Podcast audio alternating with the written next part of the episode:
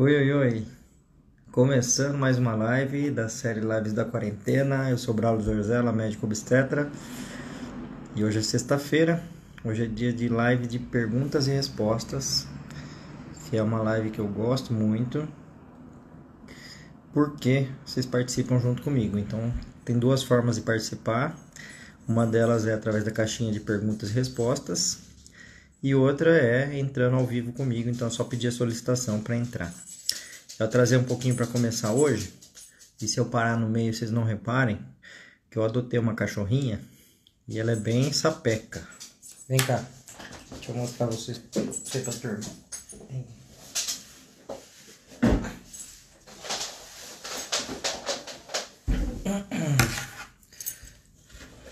Olha só.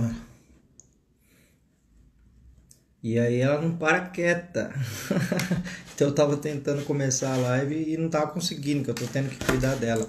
Mas vamos ver se ela me deixa fazer a live, né? Você vai deixar fazer a live bonitinha, né? Hum. O nome dela é Beyoncé, que a gente pegou ela numa ONG. O nome dela era Beyoncé, mas eu falei, não, essa menina é brasileira, então não vai ser Beyoncé não, é Beyoncé. Ela tem até Instagram, se alguém quiser seguir, que é Beyoncé Maria. Bom, vamos lá deitar na caminha. Já vem.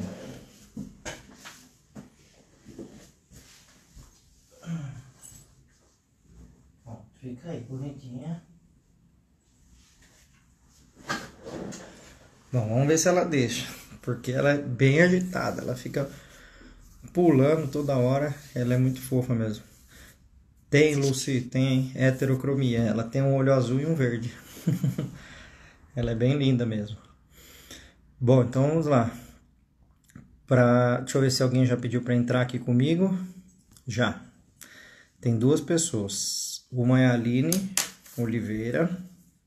Então eu já vou chamar você daqui a pouquinho, Aline. E a outra é um Instagram que se chama Bem Nascer Consultoria bem nascer. Se mais alguém pedir para entrar, daqui a pouco eu anoto aqui. E aí para pedir para entrar é só usar esse botão que fica sobrevoando os comentários aqui e clicar para entrar, que você consegue entrar para falar ao vivo comigo. Eu só peço que uh, se for entrar, esteja perto do Wi-Fi. Vocês já viram aí quando eu faço essa live que quando não está perto do Wi-Fi ou quando não está pegando muito bem, não pega, não tem jeito. Então para dar certo tem que estar tá perto do Wi-Fi, se possível com fone de ouvido também, porque facilita a nossa comunicação, tá? Bom, vamos lá, começar com a caixinha de perguntas e respostas. Eu já dei uma olhada aqui em algumas perguntas e eu vi que tem umas perguntas bem legais aqui. Deixa eu ver aqui qual que é.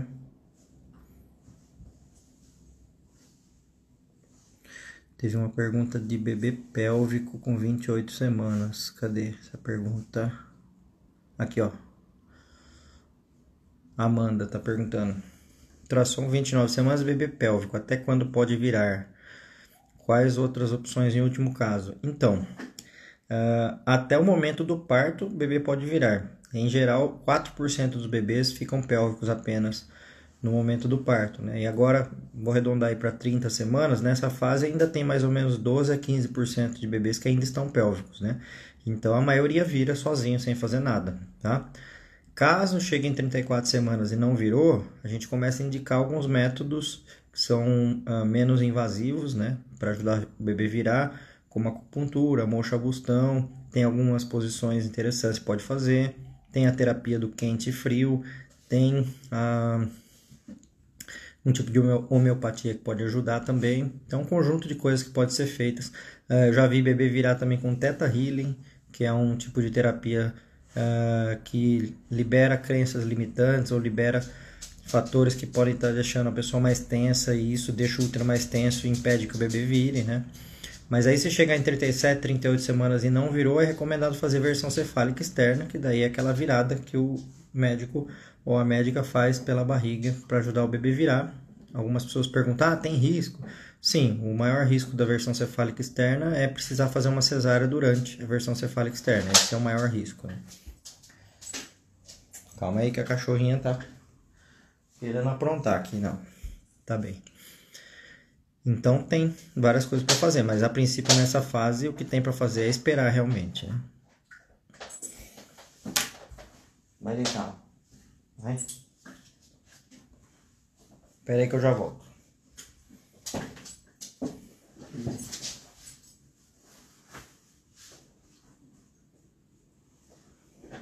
Bom, vou ter que ficar interrompendo de vez em quando porque a Beyoncé não é muito tranquila não. Quando a gente pegou na ONG, é, falaram, não, ela é tranquila, não faz nada. Nos dois primeiros dias a gente acreditou, no terceiro em diante. Vocês virem o Instagram dela lá, Beyoncé Maria? Ah, no Instagram tá com dois S, o Beyoncé aqui, porque não tinha essa cedilha, né? Mas vocês vão ver os vídeos dela lá, o que ela faz. Tipo, tem, tem destruído a casa. Bom, uh, vamos lá. Eu vou chamar alguém aqui no ao vivo, que eu já tinha falado que era a Aline que eu ia chamar. Então, vamos lá, Aline Oliveira.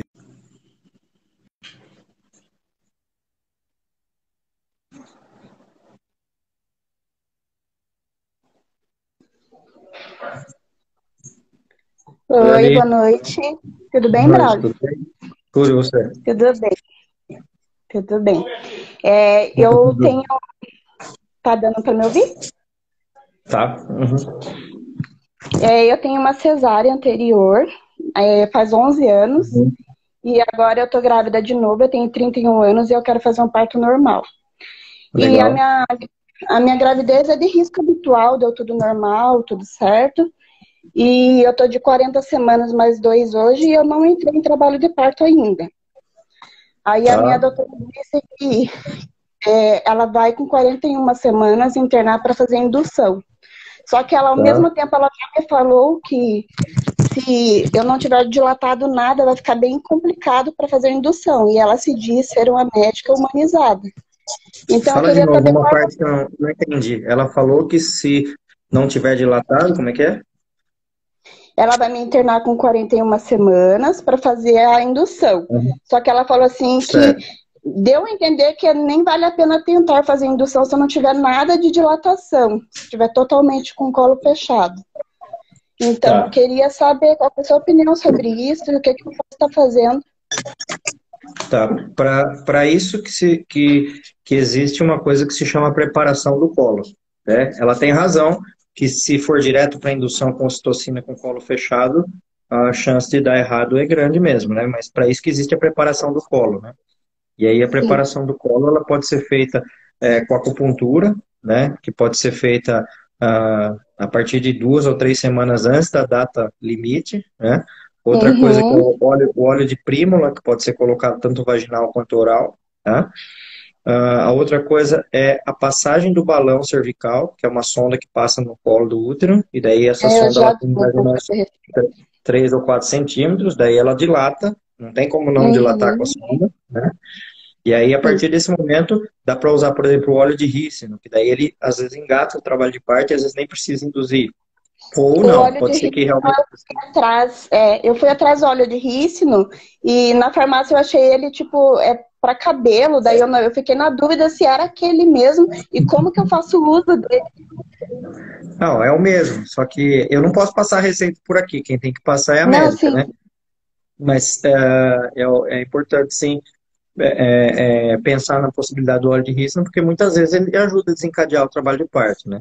Mas assim, quem tem a cesárea interior, como é o seu caso, o mais eficaz de todos é a utilização do balão cervical, que é passar o balão no colo do útero, ele dilata lá mais ou menos 3, 4 centímetros, e aí a partir daí dá para induzir. Então, uh, não teria por que ir direto para uma cesárea, né? Então, se ela trabalha. Mas aí, para isso, eu teria que. Não poderia internar, eu teria que fazer alguns dias antes, já começar os métodos de indução. É, pouco antes. Uh, mas mesmo essa a, a, passagem do balão pode ser um dia antes, por exemplo. Um dia antes da, do dia de internar, e aí passa o balão, no outro dia o balão cai, aí você está com 3, 4 centímetros, daí que entra com a indução, né? Mas é ideal também conversar com ela a possibilidade da indução seriada e a mais indicada para quem tem uma cesárea anterior, que ela prevê de um a três dias de indução, né? Que daí, ah, no primeiro dia, a pessoa fica oito horas com ocitocina, até dilatar uhum. um certo ponto, aí desliga tudo, dorme, descansa, daí começa no outro dia de novo, mais 8 horas com ocitocina, e vai até 6, 7 centímetros, aí descansa de novo, e no terceiro dia que entra com ocitocina direto até o bebê nascer, né?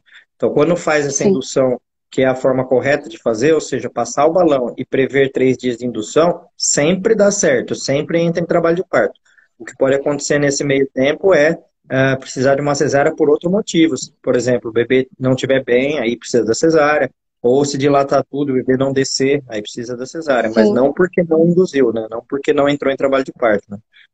É, a gente já está fazendo o acompanhamento dos batimentos dela, né? Já fui ontem, tá tudo normal. Então, eu acredito que tenha tudo para vir de via normal, né? Mas é, a ansiedade toma conta mesmo que passou. Eu sei que é um prazo estimado, mas mesmo assim é, a gente não tem, é inevitável não ficar ansiosa, né? Porque eu quero muito mesmo ter o parto normal. O meu primeiro parto, é, eu não, não era muito nova, então eu fui totalmente enganada pelo médico e fiz uma cesárea desnecessária. E agora eu me hum. informei bastante, estudei bastante e realmente é a minha primeira opção normal. Que bom, ó, você viu que a, a, a Edi, mãe de dois, ela tá falando, ó, eu tive um parto normal depois de uma cesárea, com um ano e meio depois da outra cesárea, e usei o balão, não precisei de outra indução, ou seja, é, conversa com a médica sobre o balão. Se você falou que ela trabalha Sim. com parto humanizado, ela conhece o balão e sabe usar, porque quem trabalha com parto humanizado utiliza esse método, né? Você mora em qual cidade? Isso. Eu moro em Curitiba. Vou ganhar Curitiba. na maternidade Legal. Santa Brígida.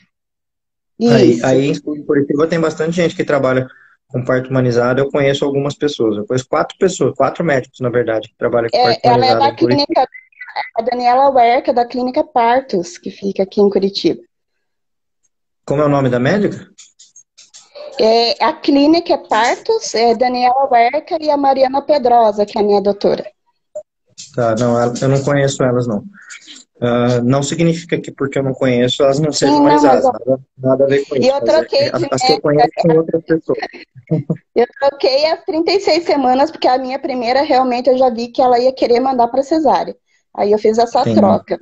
É, o que me deixou assim, pensando, eu já faz 11 anos que eu tive a cesárea, né? Aí eu fiquei pensando, mesmo tendo passado tanto tempo, não pode fazer o uso do mesoprostol? Não tem, não tem literatura que respalde isso, porque o que tem hoje em dia na literatura é que são poucos trabalhos que foram feitos, mas eles mostraram aumento de ruptura uterina com o uso do misoprostol, entendeu? Então, Entendi. não tem essa liberação, né? Eu até acredito que no futuro vai ter essa liberação, mas ainda não tem, né? Entendeu? Então, hum. a indicação é mesmo usar tudo menos o misoprostol. Tá certo, então. Era essa a minha dúvida. Muito obrigada e parabéns pelo seu trabalho, tá? Eu admiro bastante Obrigado. seu trabalho e ajuda muito. obrigada. Bom, boa sorte, viu? Boa sorte, espero que dê certo, espero que você consiga Amém. seu objetivo aí. Né? E eu sempre, quando eu falo objetivo, não é de ter o parto normal, mas é de entrar em trabalho de parto. E aí ver qual vai ser Sim. o melhor parto depois, né? Agora, fazer cesárea fora de trabalho de parto é, é de lascar meu coração. É, o meu também, porque eu já vejo nos grupos que eu tenho é como se fosse um mercado mesmo, é a primeira opção de várias mães a cesárea. Isso também me deixa bem triste. Pois é. Mas Bom, obrigada, boa sorte. Depois, depois me conta, por favor. Conto sim, pode deixar. Tchau. Então tá bom. Tchau, tchau. Tchau. Bom, vou para a caixinha de perguntas e respostas. Só vou comentar um, um comentário que tem aqui da Lane. Fiz todo o planejamento para parto normal, mas devido ao meu líquido mudou todos os planos. Se você quiser me explicar melhor, Lane, quiser mandar na caixinha de perguntas, até porque daí eu consigo publicar aqui a, a pergunta. Uh, não entendi por que, que mudou os planos, porque o, a mudança de líquido amniótico, seja para mais ou para menos, não muda a via de parto, né? Continua sendo parto normal a melhor uh, solução, né? Mas vamos lá então para a caixinha de perguntas. A Jéssica está falando. Quais os riscos de toque nas consultas de rotina a partir de 37 semanas? Sei que é desnecessário porque a dilatação sem contração significa trabalho de parto. Isso, exatamente. Então, na verdade, não é que é arriscado, é que não precisa, né? Uh, incômodo, né? Aí vocês que me dizem se é incômodo ou não, dizem aí para mim, se é incômodo ou não fazer toque à toa. Aí eu, eu imagino que sim, né? Uh, e, uh, assim, se for pensar em riscos, pode sangrar o colo do útero, pode romper a bolsa, não é raro acontecer isso, tá? Mas pode acontecer. Então, na verdade, é não precisar, né? Porque para que, que serve um toque? O toque serve para a gente saber duas coisas. Ou se o parto não está evoluindo, ou seja, um parto que está rolando e a gente faz um toque para ver se não está evoluindo, para ver se, se precisa fazer algo. Ou para planejar uma indução, para quem vai induzir um parto. Agora, tirando essas duas questões, não tem por que pensar no toque. O toque não vai ter valor nenhum, né? necessidade alguma. Vamos lá para o ao vivo. chamei já a Aline, agora eu falei que ia chamar a pessoa que tem um Instagram que chama Bem Nascer, que eu não sei o seu nome, você me conta já.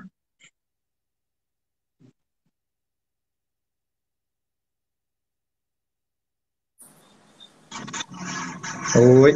Olá. Tudo bem? Tudo bom. Como é nome? Meu nome é Mônica. Eu até tinha escrito nas, nas, nos comentários que você falou da Bem Nascer, é a empresa que a gente tem aqui em São Luís do Maranhão. Bem legal. Nascer. Ah, que legal. a gente acompanha trabalho de parto, a gente dá consultoria de amamentação. Legal. E, né?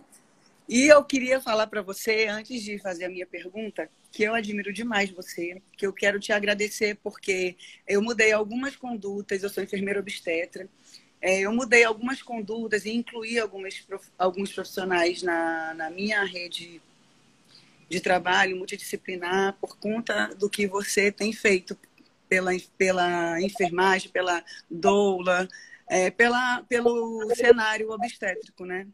E eu, eu fico muito feliz de ter alguém né, como você, um médico, né, que defenda tanto, assim como a Melânia, né? Tem outras pessoas também que eu admiro bastante. É, tive o prazer de conhecer a Bianca lá no Ciaparto. E assim, foi, foi fantástico. E eu admiro demais pessoas assim que não têm o rei na barriga, como diz, né? Uhum. A gente aqui no Nordeste fala assim. Eu não sou daqui, de São Luís, mas eu já moro no Nordeste já há mais de 20 anos.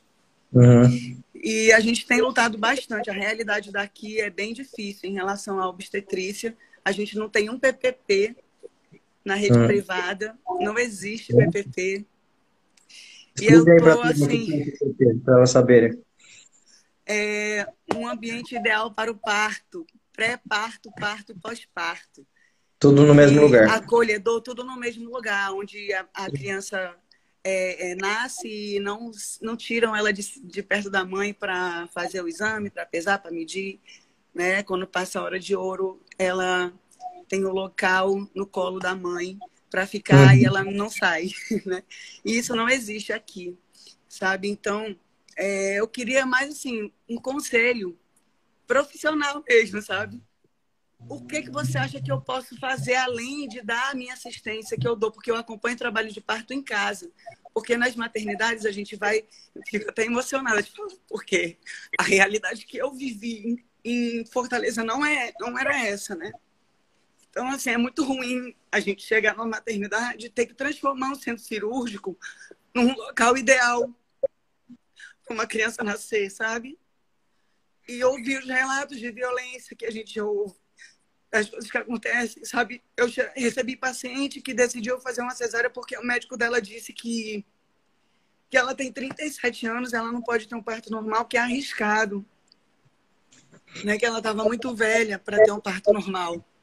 Entendi. Então, assim, eu queria muito ouvir uma realidade fantástica, porque lá, em, lá no Ceará que é a minha formação. Formei na Universidade Federal do Ceará.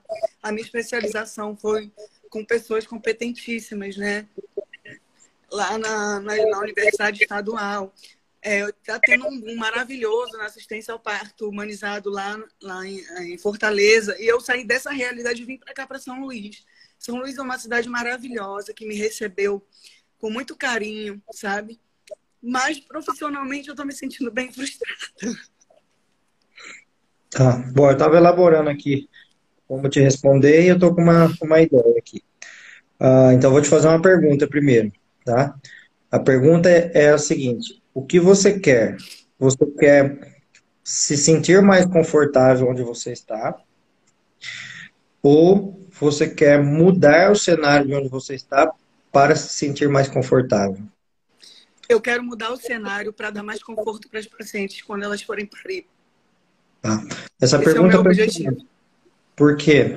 Uh, infelizmente ou felizmente, quando a gente se depara com alguma coisa ruim no nosso trabalho, seja na enfermagem, seja na medicina, seja no direito, na engenharia, na arquitetura, onde quer que seja, né? De duas, uma. Ou você se conforma com o que tem e fala, bom, vou fazer o meu melhor e pronto, depois o outro que vai fazer ali, não vou ver o que o outro está fazendo. Né? Só que é difícil para quem tem o ímpeto de querer mudar o mundo, de querer mudar o lugar de estar, de querer ver as pessoas terem uh, um melhor atendimento, né? Então, isso que gera o sofrimento, né? Porque daí você começa a ficar travada pelo sistema, né? Ó, dicas que eu acho que são interessantes, tá?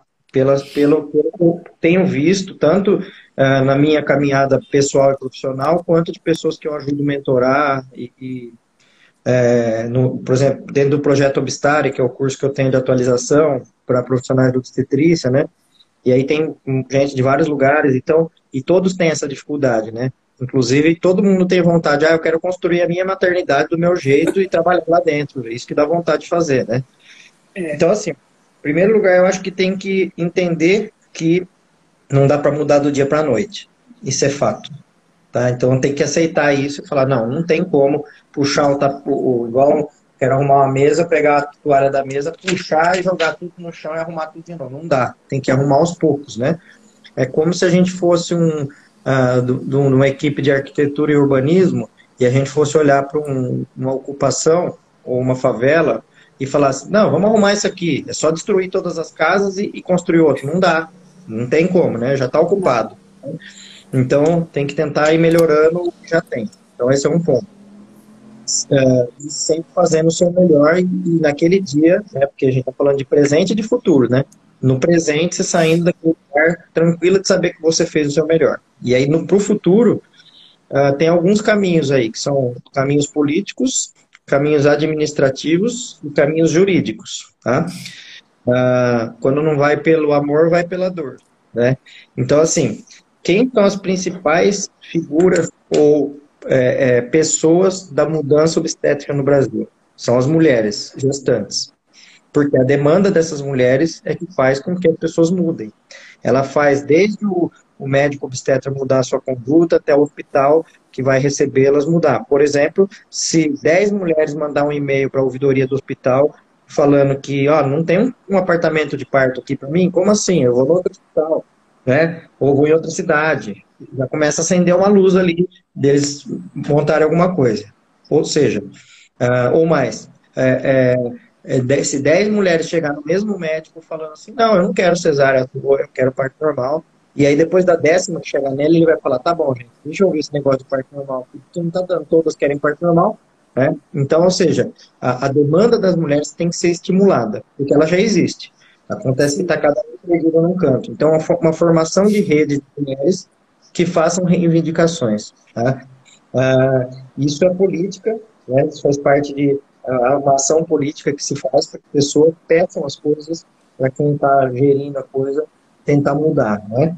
Outra coisa que eu, que eu é, sempre entro devagarinho, aos poucos, para não ferir as pessoas dentro de, de, questões políticas, porque eu tenho uma veia muito grande nesse, nesse ponto, é, é a gente estimular o máximo possível que esse governo atual que está aqui no poder, que ele saia na próxima eleição, porque o governo, o, o governo federal, porque eles são contra a humanização do parto, o Ministério da Saúde é, foi assumido por um cara que é não o ministro da saúde, mas a, o que faz a coordenação de saúde da mulher, o cara no Brasil que é mais contra humanização do parto e doulas de todos, então não adianta também a gente ficar dando murro em ponta de faca com o governo federal não ajudando, né? Então, esse é um outro cenário político, mas esse é maior, né? Esse é Brasil, não é local. No local é você estimular grupo de mulheres, seja virtual, agora presencial não está dando, mas uh, o virtual ajuda bastante também, tá? Aí, outro caminho, o caminho administrativo, né? que é você, uh, como você é funcionário de um hospital ou não? Não, eu tenho uma. A, a Benascer é uma empresa de consultoria uhum. que dá assistência, é, tenta dar assistência humanizada. Tá. A então mulheres você... que querem parir com, com dignidade. Então, o que você. Eu não vou pode... dizer para você, Braulio, que aqui não tem nenhum médico que tem. Tem alguns heróis de guerra, entendeu? Uhum. Com quem a gente pode contar, né? Mas a estrutura dos hospitais não ajuda. Uma maternidade daqui, que eu, quando cheguei aqui, inaugurar, eu pronto, vai dar certo, vai rolar, vai fluir, vão colocar um PPP, pelo menos um, como começou no Hospital da Unimed lá em Fortaleza, que eu, que eu fui trabalhar lá para implantar a assistência humanizada, né? É, o parto assistido por enfer com enfermeira, né? Porque só tinha cesárea, só cesárea. Então, graças a Deus, eu tive a oportunidade de participar desse, desse começo lá. E a experiência da, da resistência, né, eu, te, eu tive. Né? Trabalhei num hospital de referência também lá em Fortaleza, onde foi a minha escola, que é o Hospital Geral Dr. César Caos, né? com os profissionais maravilhosos que me ensinaram muita coisa. Aprendi a obstetrícia que eu sei com muitas enfermeiras, principalmente com as enfermeiras, na verdade. Então, assim, aqui quando eu cheguei, não, tá inaugurando essa maternidade, vai ser, poxa, vai bombar, vai ser top, vai ser muito legal. Quando eu fiquei sabendo que lá, quando abriram, é, tem mais cirurgia, tem, tem cesáreas, né? E tem muitas cirurgias é, femininas, de prótese, de plástica e tal. Aí, meu Deus do céu, não tem foco aqui, não tem foco, entendeu? Abri uma uhum. seleção para lá e tudo. Aí eu, não, eu vou lá só para ver como é que vai ser, como é que é. É, eu sou enfermeira obstetra, né? Tal, meu currículo é razoável, então eu vou lá. Assim que eu cheguei, no primeiro mês que eu botei o pé aqui em São Luís, eu fui lá. Aí me chamaram para seleção, tudo.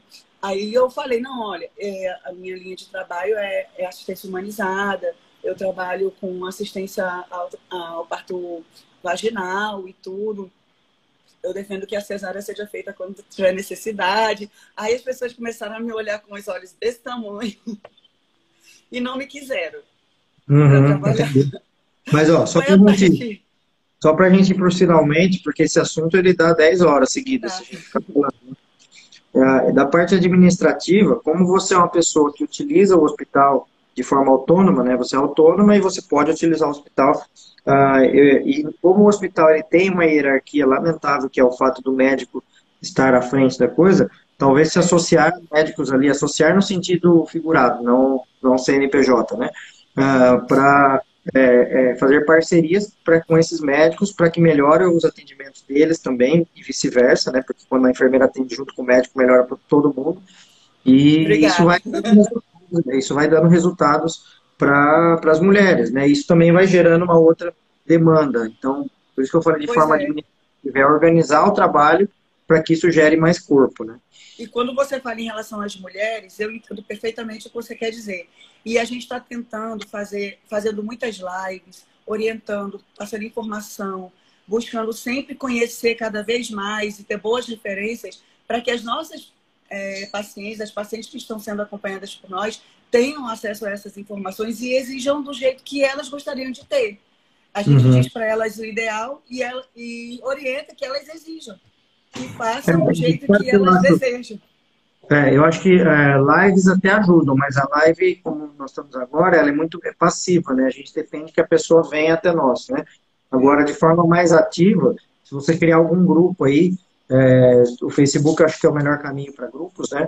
Grupo do local, e para ser discutido isso, e vai juntando mulheres lá dentro, vai juntando, juntando, juntando, pessoas da cidade, né? Por exemplo, parte normal São Luís do Maranhão, sei lá, não sei se já tem ou não, mas algo nesse sentido. É, e vai juntando pessoas ali, e isso vai ganhando corpo, vai ganhando forma. E aí são pessoas que reivindicam, né? Daí você manda lá para o hospital, olha aqui, ó, no Facebook tem cento e não sei quantas mulheres querendo ter parte normal aqui, e vocês têm cento e não sei quantos médicos querendo fazer cesárea. Tem alguma coisa errada, né? Então eu acho que é um, é, é um conjunto de coisas, né? Não é, e não é do dia para noite, uh, é aos poucos. Aí depois tem o terceiro item, que é o jurídico, né? Que é as mulheres que sofrem violência obstétrica entrar com processo contra. Tem outro jeito. Porque uh, não vai pelo amor, vai pela dor. Né? Mas eu acho que é isso. Tem vários caminhos a serem percorridos.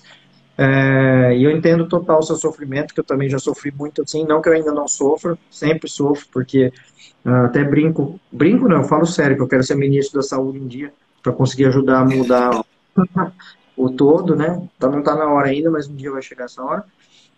E, e Mas eu acho que é isso, a gente tem que fazer coisas, não dá para ficar parado. Né? É verdade. Aí eu quero te agradecer por você ter me chamado e agradecer por, pelo que você representa para a gente na obstetrícia. Eu que agradeço. Espero que novos tempos venham aí para vocês.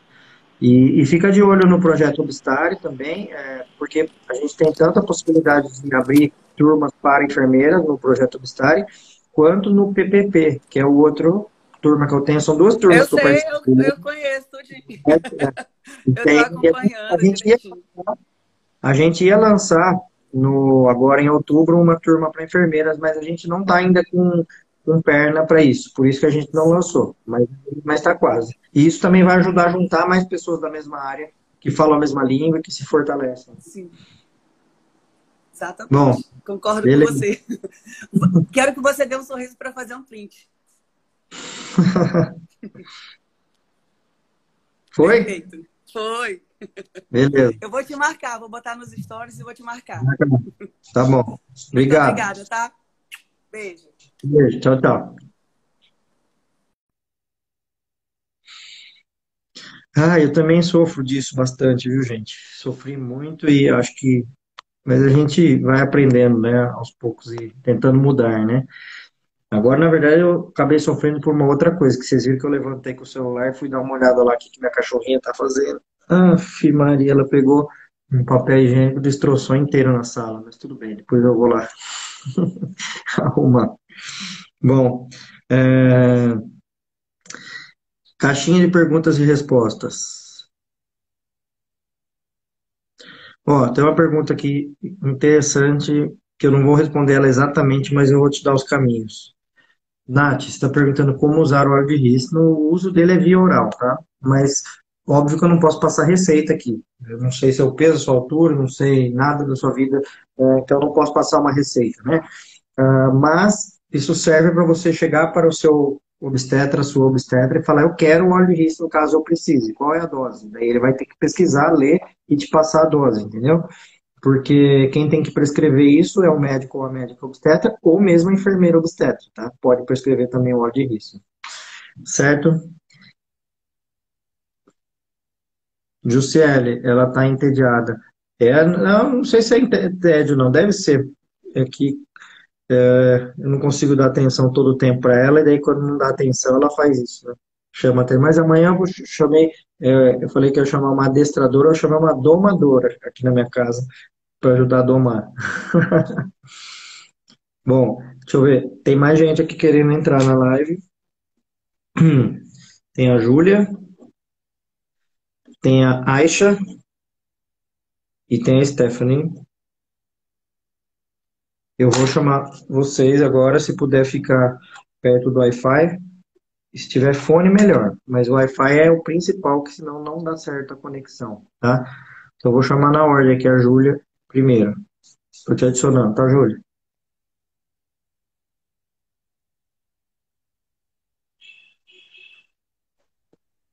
Oi, boa noite. Boa noite. Tudo bem, Júlia? Tudo bem? Tá me ouvindo? Tô, tá... falar. Uhum. Doutor, eu, eu tenho uma dúvida. É, foi detectado num Doppler com 38 semanas uma incisura uterina. Primeiro foi a direita, uma incisura uterina direita, e aí a médica. Júlia, sua conexão não está boa. Se você puder ficar pertinho do Wi-Fi, porque senão não vem. A pergunta vem travada, picada. Tô achando até que vai cair. Vou até ficar com as mãos aqui. Se cair, pra vocês verem que não fui eu que tirei. que eu não tiro mesmo. Mas às vezes cai. Travou. Tá travado aí pra Ó, caiu, tá vendo? Então, Júlia, eu vou chamar agora a Aisha, mas se você puder ficar do ladinho do Wi-Fi, tipo, se não trava, não tem jeito. É, é, já acostumei aqui, tem que ter pelo menos 5 mega de upload, senão não vem a, a câmera, tá? Então, enquanto eu chamo a Aisha, se você conseguir ficar lá perto do Wi-Fi, daí eu chamo você depois na sequência. Tô chamando a Aisha.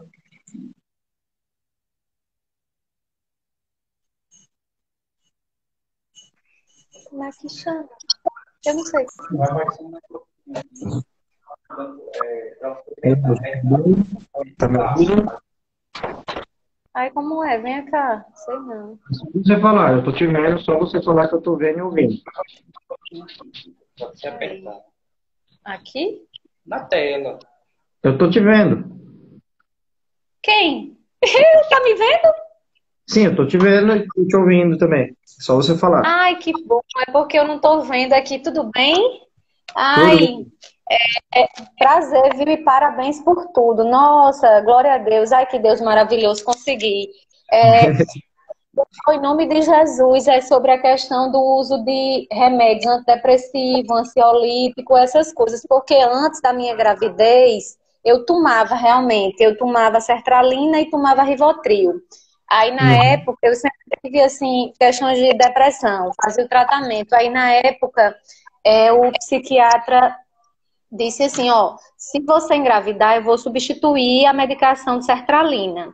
E aí eu acabei engravidando e voltei e ele é, disse que não achava adequado eu usar o sertralina na gravidez. Ele achava que para uma gestação ficaria melhor. Só que a minha obstetra, ela já acha o contrário, ela já prefere que eu dê continuidade ao sertralina. Uhum. Porque ele passou outro, foi o fluoxetina. E aí ele suspendeu, claro, o Rivotril eu não tomo mais, tenho muita, é, muita ansiedade, tenho muita insônia, de dormir de três da manhã, eu durmo quatro horas e olha que eu tô com 28 semanas. E é uhum. nesse ritmo, então eu que inchar para não tomar. E ele passou agora, dessa última vez, ele passou o Neozine, em gotinhas. Só uhum. que eu confesso que eu não tomei, mas ele sempre fala dos benefícios e malefícios, tanto ele como minha obstetra. Ele diz que nesse momento os malefícios são menores do que os benefícios, mas mesmo assim eu queria sua opinião, porque realmente meu sono tá péssimo, eu fico muito mal-humorada, estressada, porque faz muito tempo que não durmo bem. Tá, pela falta, né? Você, quando você for ter o bebê, eu vou perguntar uma coisa sobre o parto, mas eu vou transferir depois para o que você me perguntou, tá? Quando você for ter o bebê, você deseja ter um parto normal ou uma cesárea? Ah, normal. Eu estou lutando para isso. Dentro do parto normal, você prefere o parto natural ou o parto com alguma intervenção? Natural. Natural, então, sem intervenção alguma. Vamos imaginar que o seu plano de parto é um plano A, o natural, o plano B, um parto normal, se precisar de alguma intervenção, e o plano C, a cesárea. É isso? É, exatamente. Então, então, eu vou usar essa mesma lógica para falar do antidepressivo, tá? Certo. Todas as medicações que você me falou são a cesárea da depressão ou da ansiedade. Tá? Porque o remédio ele vai lá colocar a sujeira embaixo do tapete, né? Então, uh, tem coisas antes de serem feitas, né? Então, se a gente for pegar a mesma analogia da parte natural, em termos de ansiedade e depressão, principal método é psicoterapia, que é passar numa psicóloga e resolver. Você faz isso já? Faço sim. Tá. Uh, outras coisas que podem ser feitas em relação a isso são apoios à psicoterapia, tem outras terapias, uma que eu gosto muito, eu cito sempre aqui, hoje eu já citei, que é o Theta Healing, que é um tipo de terapia que ajuda a tirar a ansiedade e tirar crenças que possam estar levando a, a uma ansiedade, né? Então eu acho bem interessante. Aí quando a gente sobe um degrau, a gente vai pensar em atividade, aliás, ainda não, nesse primeiro degrau natural mesmo. Certo uma dieta bem adequada, atividade física legal, ou seja, são coisas naturais que vão, até porque atividade física com desempenho mais alto do que você já faz no dia a dia, isso ajuda a liberar a serotonina, que é um tipo de hormônio que acaba por si só melhorando muito esse tipo de coisa, entendeu? Bom, daí subindo o grau, ou seja, com alguma intervenção, dá para a gente pensar em acupuntura, por exemplo, para tentar dar uma alinhada no organismo tá? Uh, deixa eu pensar o que mais que pode ser feito de intervenção sem ser medicamentosa. Dá para a gente pensar numa linha mais leve de medicação, tipo homeopatia, por exemplo, né? Que entraria é. nessa. E aí o terceiro degrau seria medicação. E daí só as que poderiam ser é. indicadas, né? A sertralina que você citou é uma delas, tá? Ela não é, ela é a menos pior das medicações. Certo mas ela ah, é, é, pode, ela tem, pode ter consequências também, né? Pode dar parto prematuro, pode dar restrição de crescimento, né? então Ela é, mas ela é a menos de todas. Aquele Calman, que ele disse assim, é, o Neuzine você toma, tenta tomar, botou poucas gotas, né? Para mim, receitou poucas gotas. E você tenta o máximo, é, se você toma hoje, é, tente o máximo não tomar, sempre ficar assim, um dia sim, um dia não, para não ficar todo dia. Mas mesmo assim eu não quis, porque. É, Aí o Calman, ah, ele fala. disse: tome, tome o Calman todos os dias e o Nelzinho você fica um dia sim, um dia não, um dia sim, um dia não. Mas eu não, não, não tomei, não. Não, o Neozinho ele é liberado na gravidez também. Tranquilo, né? Não é tranquilo, nenhum é tranquilo. Nenhum remédio é tranquilo na gravidez. É, isso que é melhor, então, eu tentar qualquer técnica que não seja o uso de remédio. É. O, o, o Neozine, ele é o seguinte, ele é mais ou menos a dipirona da dor de cabeça. Ele vai, vai tirar dor de cabeça, mas não tira a causa da dor não de cabeça. Tira, é. tá? Assim como o Neozine, ele vai fazer você dormir, mas ele não vai tirar a causa do que está levando você a ficar ansiosa e tudo mais. Entendeu? E o outro probleminha, doutor, deixa eu falar, que a, isso a obstetra falou, assim, comentou. Eu tenho vaginismo, hérnia e faço também tratamento psicológico e é, artrose nas mãos.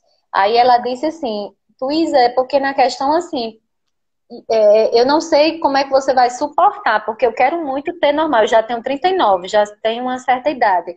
Porque às vezes, assim, a gente diz indicação de cesárea porque, assim, as dores são bem pesadas. E no seu caso, que você já tem, já fez cirurgia, já tem todo um histórico, eu não sei até que ponto é, você vai conseguir. Aí eu te pergunto, doutor, mas mesmo assim, eu, mesmo assim, isso não é indicação, porque não vai de cada mulher, ela se esforça ao máximo, no limite. Tem mulheres que se esforçam, que não tem nenhum problema de coluna, não tem nada de osso, e é tão sensível à dor que qualquer dorzinha, assim, já pede uma cesárea.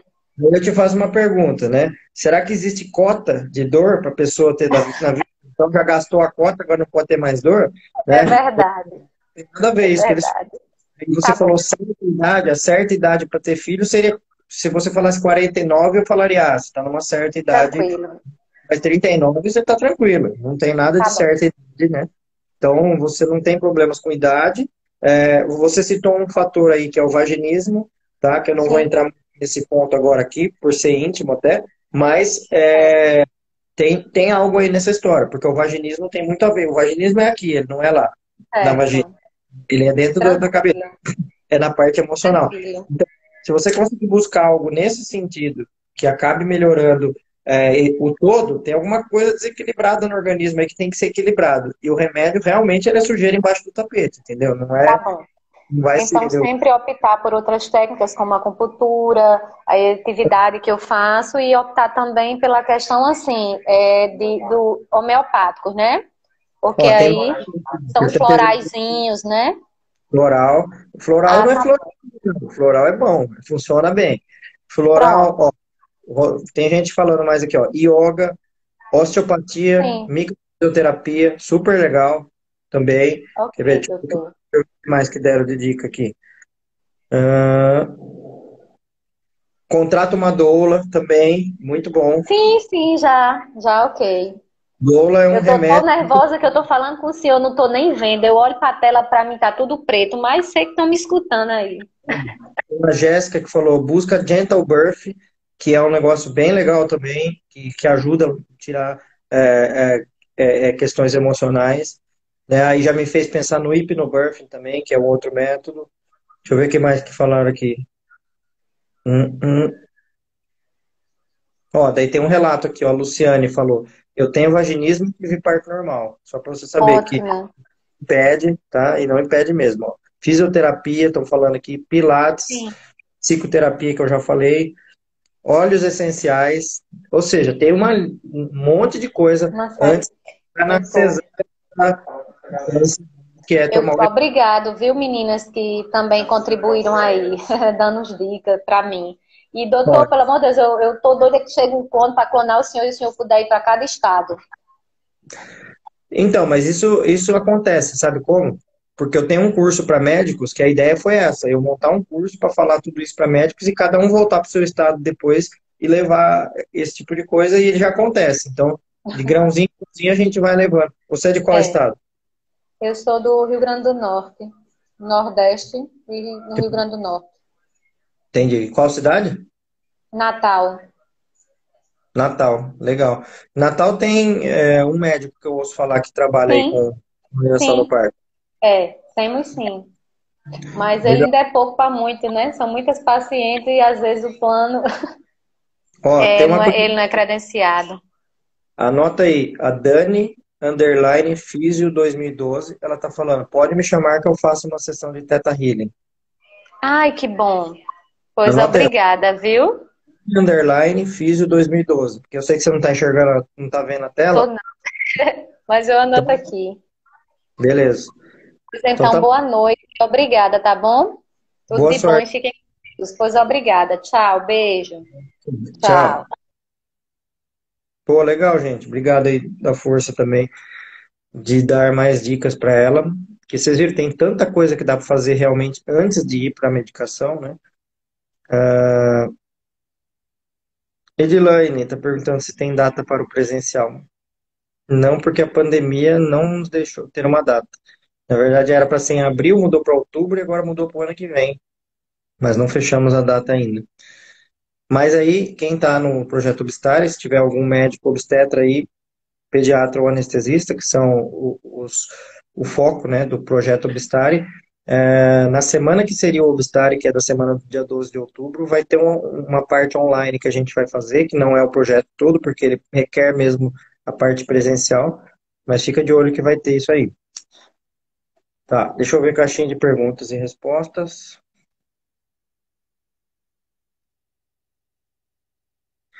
Ribeiro Lude. Como faço para preparar a mama para amamenta- amamentação? A resposta é não faça nada, porque ela já está preparada. Se você nasceu, cresceu mama em você, ela já está preparada. E tá tudo certo. Não tem que fazer nada para preparar a mama. Se você quiser saber mais sobre isso, procura a live que eu fiz. Fiz mais de uma. Fiz com a Fabiola Kassab, que é consultora de amamentação. Fiz com a Regina Knaip, que é fonoaudióloga. Então, dá uma olhada na live que você vai ver lá. Não tem que fazer nada para preparar a mama. Vamos chamar no ao vivo, que eu falei que eu ia chamar a Júlia. Vou chamar você de novo. Júlia, vamos ver se dá certo agora.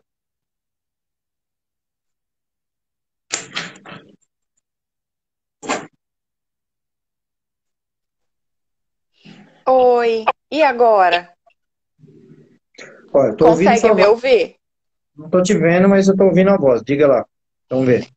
Então, há 15 dias, com 37, 38 semanas, foi detectada uma incisura uterina direita e a médica escreveu a, a opinião dela sobre a incisura na própria ultrassom, né?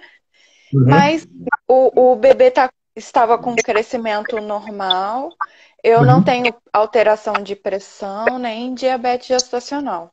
E aí o, o obstetra pediu para a gente refazer para confirmar. Hum. Aí eu refiz em outra clínica que Uhum. detectou a incisura é, direita e esquerda. Hum, É, tá, na semana seguinte, no caso, essa semana, terça-feira. tá. Mas o tá bebê, e hoje eu tenho 39 semanas e 5 dias. Tá, legal. E aí? E qual que é a dúvida? E, e aí é, o, eu apresentei as duas ultras para o médico e ele me deu a opção de tomar o, o AS infantil Hum. E aí? e, rea, e reavaliar na semana que vem, terça-feira, Hum. para gente, a gente ver como está a situação das incisuras. Eu queria saber se, se as incisuras são realmente um, um problema, assim, já que o meu neném continua crescendo normal, e se o uso do AS agora, já com 39, quase 40 semanas, tem mais riscos do que benefícios. Tá, suas perguntas são excelentes. Você tá me vendo aqui ou você não, ou você não tá Tô. me vendo? Você viu Tô a cara que eu vendo. falo sua pergunta, né? Uhum. Porque assim, ó, ah, bom, vamos por partes. Primeiro que o fato de ter incisura não significa que tem algo errado. tá? A incisura bilateral mostra só que a placenta não se adaptou 100% no útero, só mostra isso, tá? Porém, se sua pressão fica boa, crescimento do bebê ok e líquido amniótico ok, tanto faz como tanto fez se tem incisura ou não tem, não importa a incisura, tá? A incisura... Ai, graças a Deus. rastreamento para saber se vai dar alguma coisa errada, tá? Então, uh, quando a gente vê uma pessoa que tem incisura, a gente fala, ó, talvez essa pessoa terá pressão alta mas não são todas que têm incisura que terão a pressão alta, tá? Esse exame, ele é para ser feito no máximo com 28 semanas, depois de 28 semanas ele perde o efeito, tá? E o uso do AS só dá certo se começar antes de 14 semanas. Então, depois não tem nada a ver entrar com AS. Então, não consigo entender essa conduta de entrar com a S no fim da gravidez, não tem absolutamente nada a ver, não existe protocolo para isso. Uh, porque tem vezes que eu comento protocolos aqui, que eu falo assim, ó, protocolo X é o atual, o Y é o antigo, o Z é o mais antigo ainda. Mas nesse caso do que você está falando, não existe protocolo nenhum para o uso de AS no final da gravidez. Então não é nem que é antigo, nem que é novo, nem que é nada, não existe isso de usar essa no final da gravidez. E a incisura bilateral não representa nada. Ah, na verdade, quando acontece isso, a única coisa é que o obstetra tem que ficar mais de olho na pressão da mãe. Só isso, mais nada. Né? Entendeu? E, ou seja, não muda nada, não muda via de parto, não muda absolutamente nada. Tá bom, doutor. Muito obrigada. sugiro Nossa, você... muito aliviada. Mas eu sugiro você pegar uma outra opinião de outro obstetra, porque se esse obstetra te falou isso, é porque Tá estranha a conversa, né? É, é, você quer parto normal, é isso? Sim, natural. E ele, e ele quer fazer cesárea, é isso? Não, na, na verdade, é, ele quer monitorar para a gente conseguir entrar em trabalho de parto e conseguir parir. Entendi. E, tá, tudo bem. Então, se certifique bem com ele se realmente ele vai acompanhar o parto normal, porque assim, é, eu sempre falo assim, tem pessoas com, é, em todas as áreas tem pessoas com boa índole e má índole. Eu sempre parto do pressuposto que as pessoas têm boa índole, primeiro. Né? Eu dou nota 10 para as pessoas, depois que eu vou tirando a nota, né? Ah, mas dentro das pessoas que têm boa índole, tem as pessoas que estão atualizadas e as que não estão, tá? Então, ah, não é porque a pessoa é uma pessoa boa que ela está fazendo exatamente o que tem que ser feito. Né? Às vezes ela está fazendo o que o coração dela manda fazer, mas que não é exatamente aquilo que tem que ser feito, né? Pode ser que seja, seja, o caso do seu médico, eu imagino que seja. Eu sempre parto desse pressuposto, que a pessoa está fazendo o melhor dele, mas uh, se ele acredita que tem que dar S no fim da gravidez por causa de incisura, eu fico meio na dúvida dessa, uh, da atualização dele, não da índole, você entendeu? Uhum, entendi.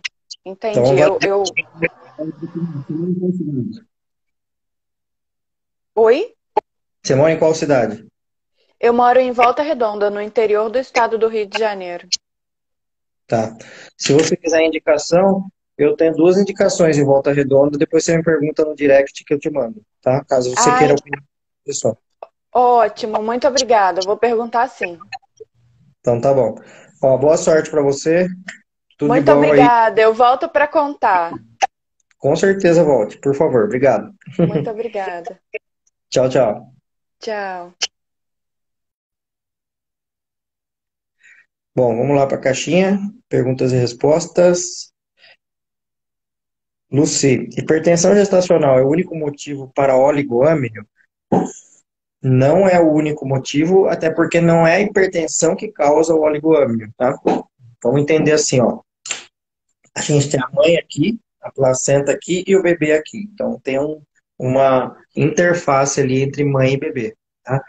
Quando a placenta não está funcionando bem, e o que, é funcionar bem? É passar basicamente três coisas para o bebê: comida, água e oxigênio.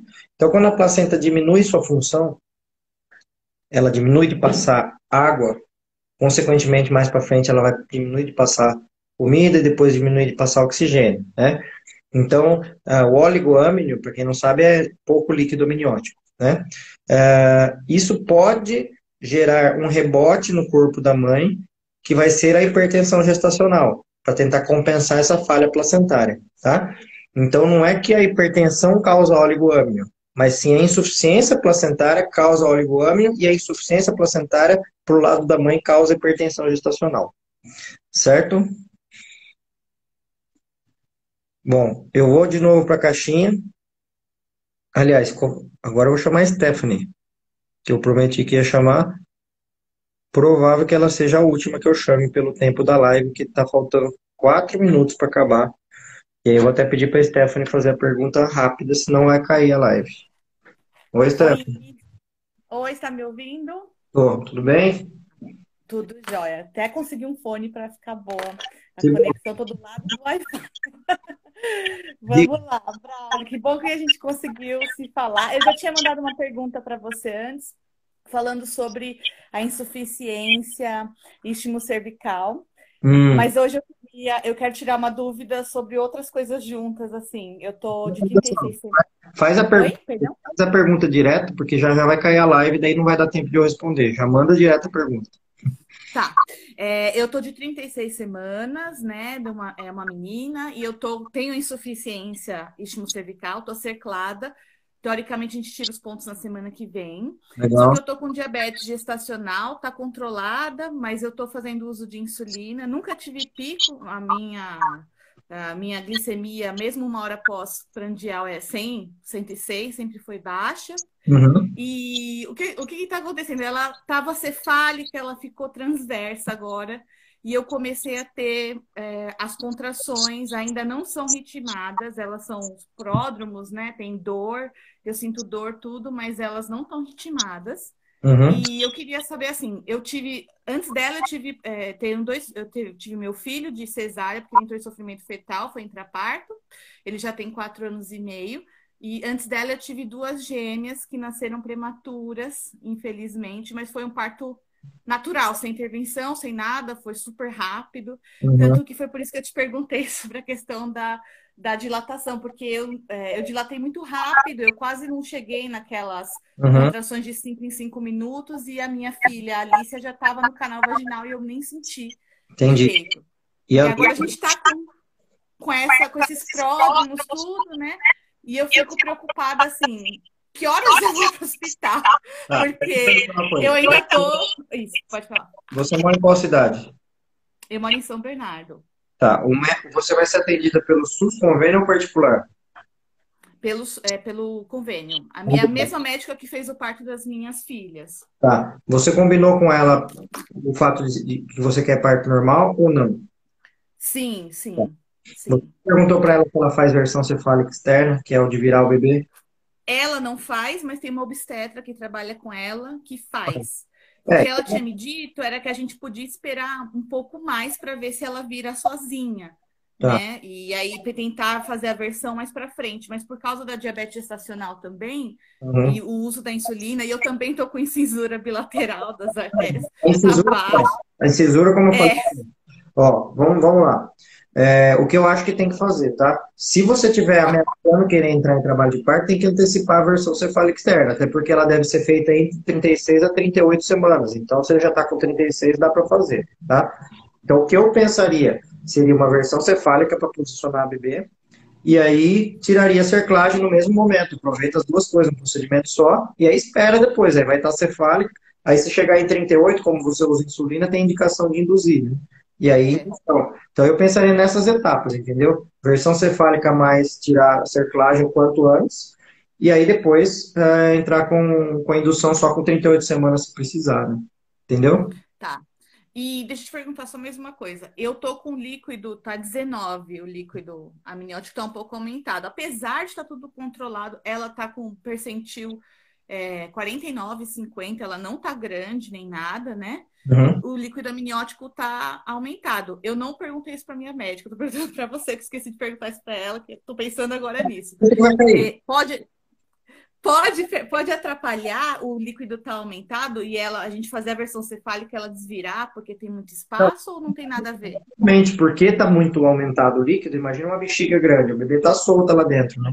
Então, pode às vezes ser necessário ter que virar e aí depois já induzir na sequência. Pode ser que seja uma, uma ideia também, entendeu? Porque, inclusive, vai ser fácil virar. Se está com muito líquido, é, é bem fácil ah. a versão cefálica, né? Entendeu? A altura uterina tá, apesar de estar normal, o líquido nos últimos ultrassons tem dado 19, sempre 19, 20, esse tipo de coisa. É, então, e se acontecer. Vai cair, vai cair, tá faltando. 10 segundos. E se acontecer de ritmar as contrações, ela estando assim, desse jeito, não tem o que fazer. Ela estando transversa. Calma que aconteceu uma coisa diferente hoje. Oh, meu Deus. Que, que a live, ela, normalmente, ela cai sozinha por uma hora. E ela acabou de... Ainda não caiu. Não, tá uma hora e 13, e 14, e 15, e ela tá continuando. Beleza. Então... então então, tá. então, então, deixa eu só a última, prometo. E aí, se acontecer das, das... Porque não vai cair, eu tava com medo que caísse e desligasse o telefone na cara, entendeu? Tá bom. E se, se ritmar, se essas contrações ritmarem e ela tiver transversa desse jeito, não tem mais o que fazer mesmo. Ou ainda dá para tentar a versão mesmo em trabalho de parto. Dá, porque se tem muito líquido, ela deve estar tá meio solta, né? O bebê está solto. E também o que pode acontecer, na hora que romper a bolsa, provavelmente ela vai encaixar. Ela vai encaixar ou cefálica ou pélvica, né? Na hora que romper a bolsa, entendeu? Então, só que assim, é bom dar uma ajudinha para ela encaixar cefálica, é melhor do que ela encaixar pélvica. Né? Por isso que a versão cefálica eu acho que vale a pena pensar tanto antes quanto é, depois do durante o trabalho de parto, se precisar, entendeu? Entendi. Então tá bom, era isso, era tudo isso que a gente correu para falar, deu tempo. Então tá bom. Obrigada, Braulio. Depois eu te conto.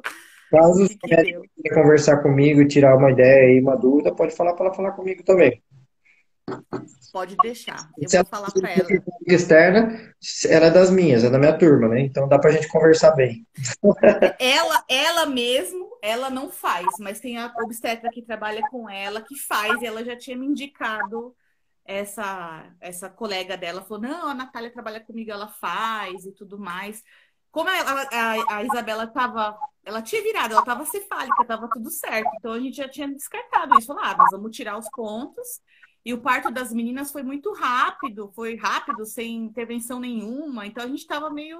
Mas não se preocupe, não, não fica pensando que vai tirar os pontos, elas vão nascer em seguida, tá? Normalmente, quando tem cerclagem, o colo do útero ele fica colado, fica fibrosado. E aí, às vezes, demora uma semana, dez dias para entrar em trabalho de parto. Não necessariamente tira, não é igual abrir um, um, uma bexiga, que você solta a bexiga e ela, sai, não é assim. Então, pelo menos na minha experiência, a, é, nunca até hoje, quando eu tirei uma cerclagem, a pessoa entrou em trabalho de parto imediatamente. Foi sempre alguns dias depois, entendeu? Não, do meu filho foi a mesma coisa também, porque eu tive uma perda antes dele, e depois dele também teve, a gente teve que fazer repouso, um monte de coisa, tudo. E ele nasceu de 38 e 5 dias. E ele não encaixou, mesmo no trabalho de parto. Ele começou a ter aquele problema do batimento cardíaco baixo, né? Cair para 110, tudo. E a gente teve que fazer a cesárea é, intraparto, mas ele nasceu bem, deu tudo certo. Das meninas, das, das minhas gêmeas, também assim, tirou a cerclagem, mas delas demorou também um pouco para entrar, mas foi rápido. Quando entrou em trabalho de parto, foi. Dilatou rápido, foi tudo rápido. Aí agora que ela. É, a Isabela estava cefálica, agora ela virou e aí estamos aqui com ela atravessada, essas contrações. Mas fica, ó, fica tranquila porque é melhor do que se tivesse pélvica, porque a, a, a bebê que é atravessada é muito fácil de virar. É só, é muito fácil mesmo, tá? Qualquer médico, mesmo a médica, sua médica que falou que não sabe fazer, se ela quiser me ligar, eu explico para ela. Em um minuto eu explico. É fácil fazer, não é difícil, entendeu? Entendi. Vou falar isso para ela, então, que se ela quiser, ela mesma fazer, ela faz. Com certeza. A gente deve tirar a gente deve tirar os pontos, então, na semana que vem, se tudo der certo, ela continuar quieta aqui, sem. É, mas fica, fica, nessa conversa com ela aí, para caso você começar a entrar em trabalho de parto, tentar resolver tudo de uma vez já, fazer a versão, já tirar a cerclagem, né? Pode deixar. Obrigada, Braulio. Depois eu conto como foi o desfecho. Então tá bom, boa sorte. Obrigada. Tchau, tchau. Tchau. Bom, vocês viram que legal, gente? Não caiu a live. Para vocês não fica aparecendo o cronômetro aqui em cima, né? Fica só escrito ao vivo, porque no meu, quando eu clico no ao vivo aqui, aparece o cronômetro, por isso que eu sei quanto tempo tá, né? E nunca aconteceu isso. Acho que o Instagram mudou, liberou agora para mais de uma hora de live. Mas de qualquer forma, o tempo está correndo, já são 19 e 17 de uma sexta-feira. Hoje é sexta, né? É, sexta. Sextou, para quem que é sextou? Aí, na verdade, essa expressão sextou para mim, nossa senhora, faz tanto tempo que não. Acho que desde a época que eu era. Acho que desde que eu estudava no colegial, porque depois no cursinho já não tinha mais sextou, porque eu já estudava de sábado, depois na faculdade também tinha que estudar, depois que eu comecei a trabalhar dava plantão, então sextou para mim não existe, nunca existiu, né? Mas beleza, é uma expressão boa para dar aquela. Uf, né? Bom, é, gente, seguinte. É... O que, que eu ia falar, hein? Ah, lembrei. Tem uma coisa. Quem está aqui agora comigo está perdendo a aula da fadinha. É, por quê? Porque tem o PPP Gestantes, que é o programa online que eu, que eu criei justamente para ajudar a responder todo mundo, principalmente para ajudar a planejar o parto, né? Porque a minha vontade sempre foi de tentar ajudar o máximo possível. Só que aqui, por exemplo, na live, eu já conversei ó, com a Aline, com a Mônica, com a Júlia, com a Aisha, com a Stephanie. Cinco pessoas. E eu não tenho tempo de ficar fazendo live toda hora. E mesmo que eu ficasse toda hora, ainda assim eu não ia atingir o número de pessoas que eu gostaria de atingir. Por isso que eu criei um programa online para as pessoas planejarem o parto, para as pessoas irem lá e ter acesso a. São 10 horas de vídeo que eu deixo já gravados, pré-gravados, para é, você saber todos os temas. Então, assistindo o vídeo, como é um vídeo gravado, essa é a questão. Eu consigo atingir centenas, milhares de pessoas e ajudar muito mais gente do que só nessas perguntas e respostas, tá? Então, uh, o acesso é pelo planejandooparto.com.br. Aí, além disso, eu tiro dúvidas diárias lá para ajudar no planejamento do parto e faço uma roda pelo Zoom, uma quinta-feira sim, uma não, às 18 horas. Eu falei da aula da fadinha porque são as aulas extras que tem lá dentro, e a fadinha, que é a doula mais antiga do Brasil, está dando aula agora de é, Chantala, que é a massagem para os bebês lá dentro do programa. Então, agora eu não sei se você vai conseguir entrar direto na aula da fadinha, porque está sendo agora, nesse momento, mas você consegue entrar no planejandoparto.com.br e participar de outras aulas, inclusive assistir a aula gravada, porque a aula fica gravada lá da fadinha, tá? E de outras pessoas também, na verdade, são 20 convidados que eu tenho que eu dentro do PPP Gestantes, em que daí você pode assistir depois. Esse é o meu meu presente, vai, não sei se a palavra é presente, mas é a minha vou colocar missão, doação, sei lá, para o universo. Eu sempre falo que eu fiz faculdade pública e devo aos contribuintes que pagaram minha faculdade para que eu faça esse tipo de coisa e que fale que chegue a mais gente possível, o maior número de mulheres possível, podendo planejar o parto, não se frustrando depois, não chegando aqui falando, olha, na minha cesárea anterior que o médico me enganou, eu queria que ninguém mais fosse enganado, essa é a ideia, tá? Então, esse caminho, pelo menos, eu acho que eu consigo ajudar bastante gente, tá? Dá uma olhada lá, tem um custo, tá? Só que é um custo baixo, porque eu tenho já seis pessoas que trabalham comigo, então eu preciso manter essas pessoas trabalhando comigo, então por isso que tem custo esse, o Planejando Parque, mas é um custo baixo. Você vai entrar lá, você vai ver que não é nada absurdo, com certeza você economiza dinheiro em outras coisas planejando melhor o parto, tenho certeza, absoluto. Então o custo ele é mais para ter essa troca e conseguir deixar numa plataforma boa e, e legal, com boa acessibilidade, tudo organizadinho, e por aí vai. Então é isso, gente. Ó, bom fim de semana para vocês. Tudo de bom. Espero que todos passem um bom fim de semana, que diminua o frio no Brasil, que aqui hoje deu uma diminuída. Esses dias eu sofro muito de frio, odeio frio. E nos vemos então na segunda-feira, que daí eu tenho na segunda-feira live com convidado que é um profissional. Na terça, depois na sexta, não, na segunda tá aqui, né? Segunda, daí na terça, uh, outra live dessa de perguntas e respostas, na sexta, outra live dessa, e na quarta, que é como foi seu parto, que é um relato de parto. Então, todos os dias menos de quinta-feira, que é o dia que eu estou dentro do PPP. Obrigado, beijo, bom fim de semana para todo mundo. Tchau, tchau.